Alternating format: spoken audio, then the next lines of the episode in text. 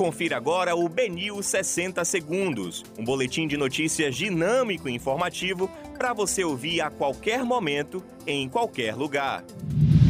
Olá, uma boa tarde a todos. Hoje é terça-feira, 27 de abril de 2021. Eu sou Rafael Albuquerque e começa agora o BNews 60 Segundos. Relatório prévio da CPI da Covid-19 aponta que o governo recusou 11 ofertas de vacinas. Bolsonaro diz que não cometeu erro em suas falas durante gestão da pandemia do novo coronavírus.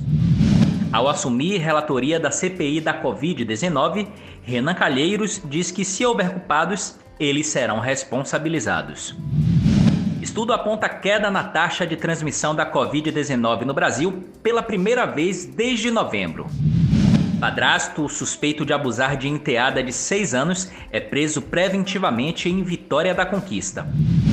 E oposição na Assembleia vai acionar Justiça e Conselho de Ética contra Capitão Alden, após acusar colegas de receber dinheiro da prefeitura. Esses são os principais destaques da segunda edição do BNews 60 Segundos. Para mais informações, acesse bnews.com.br.